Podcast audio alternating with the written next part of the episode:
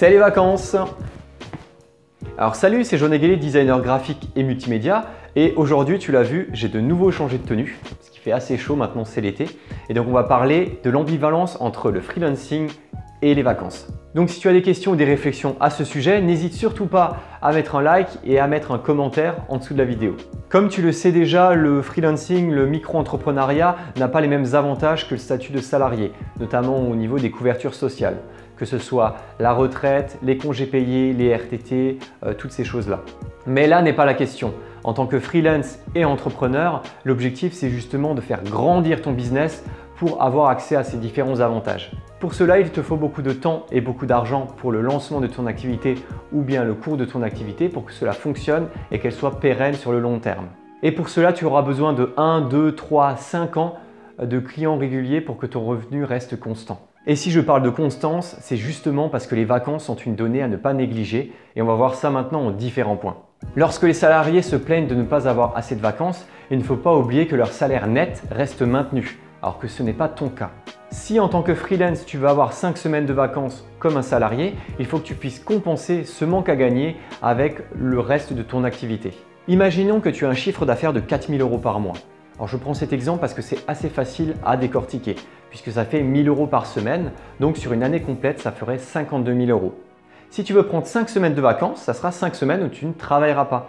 Donc ça sera 5 000 euros en moins sur ces 52 000 euros, donc ça te ferait 47 000 euros restants. Eh bien, en prenant ces vacances, tu perds 10% de ce chiffre d'affaires à l'année. Il est donc très important que tu saches combien de vacances tu souhaites prendre et adapter ta tarification. C'est pour cela qu'il est préférable de calculer son chiffre d'affaires à l'année et non au mois, puisque le cycle annuel est plus constant que le cycle mensuel. Et bien entendu, ça fonctionne de la même manière pour les RTT, réduction de temps de travail. Si par exemple tu voulais travailler uniquement 4 jours par semaine et non 5 jours, ben, il faut que tu puisses amortir ces 4 jours sur les 5 jours supposés que tu aurais travaillé et donc adapter ta tarification. Donc la conclusion de ce premier point, c'est que prendre des vacances, ça va baisser ton chiffre d'affaires. Alors ne t'affole pas, il faut simplement que tu fasses tes estimations et tes calculs à l'année. Le deuxième point qui est assez paradoxal par rapport au premier point, c'est ne te prive surtout pas de prendre des vacances. Oui, on vient de voir que les vacances font baisser ton chiffre d'affaires, ou du moins ils ne permettent pas de l'augmenter pendant que tu es en non-productivité. Mais il ne faut surtout pas oublier que les vacances te permettent de te rebooster et de ne pas avoir la tête dans le guidon. Et te permettent justement de te requinquer et de faire en sorte que tu reviennes plus fort et plus productif. Tu pourrais très bien bosser 20 heures par jour sur ton projet, mais combien de temps est-ce que tu tiendras? L'objectif du freelancing, c'est que ce soit un nouveau métier qui soit à long terme et pas un métier comme ça qui va durer uniquement 1-2 ans et puis tu reviens dans le salariat. Non, l'objectif, c'est de faire du long terme et c'est ce que je veux essayer de t'apprendre avec ces séries de vidéos. Il faut que tu puisses te créer un rythme pour différencier ta vie privée et ta vie professionnelle. Et c'est justement là que tu arriveras à être épanoui dans les deux. Et bien entendu, ça peut fonctionner à différentes échelles de temps. Ça peut être par exemple ne pas travailler un soir, ne pas travailler une après-midi, une journée, un week-end ou bien se prendre une semaine de vacances de temps en temps. Profite de ces moments de détente pour te revitaliser dans ton travail et booster justement ton activité. Le risque serait que tu perdes la passion, que ta qualité de travail diminue ou bien que cela affecte ta vie privée et c'est justement pas du tout l'objectif. Alors travaille dur et garde un rythme de détente proportionnel pour que tu puisses tirer parti au mieux du freelancing. Et pour finir, est le bon timing. Et là, je ne te parle pas de tes vacances, mais ceux de tes clients, puisque tu es totalement dépendant d'eux, que ce soit en termes de disponibilité ou de budget.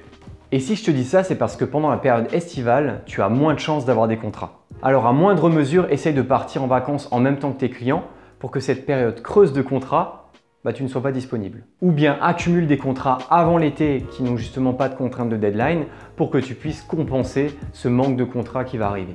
Ce n'est d'ailleurs pas pour rien que les agences de communication ont des horaires à la rat race de 9h midi, 14h, 18h.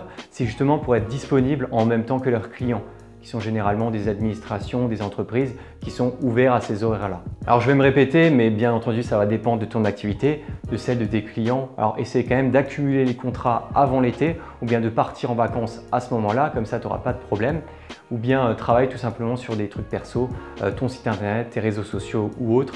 Comme ça, tu vas utiliser le temps à bon escient. Alors ne t'effraie pas de la perte de vitesse au cours de l'année, c'est normal, ça fluctue en fonction des fêtes, des vacances ce genre de choses. L'entrepreneuriat, c'est comme ça que ça fonctionne. Il faut juste que tu trouves le bon équilibre pour avoir des clients constants ou bien bosser sur tes propres projets quand tu en as l'occasion. Alors j'espère que cette vidéo sur les vacances t'aura plu avec mon nouveau look. En tout cas, je t'invite à mettre un like et un commentaire en bas de la vidéo si jamais ça t'a plu ou si tu as des interrogations. N'hésite pas non plus à t'abonner à la chaîne YouTube et à mon compte Instagram parce que je suis également présent sur Instagram TV. Et puis je te dis à très vite pour une prochaine vidéo pour toi freelance.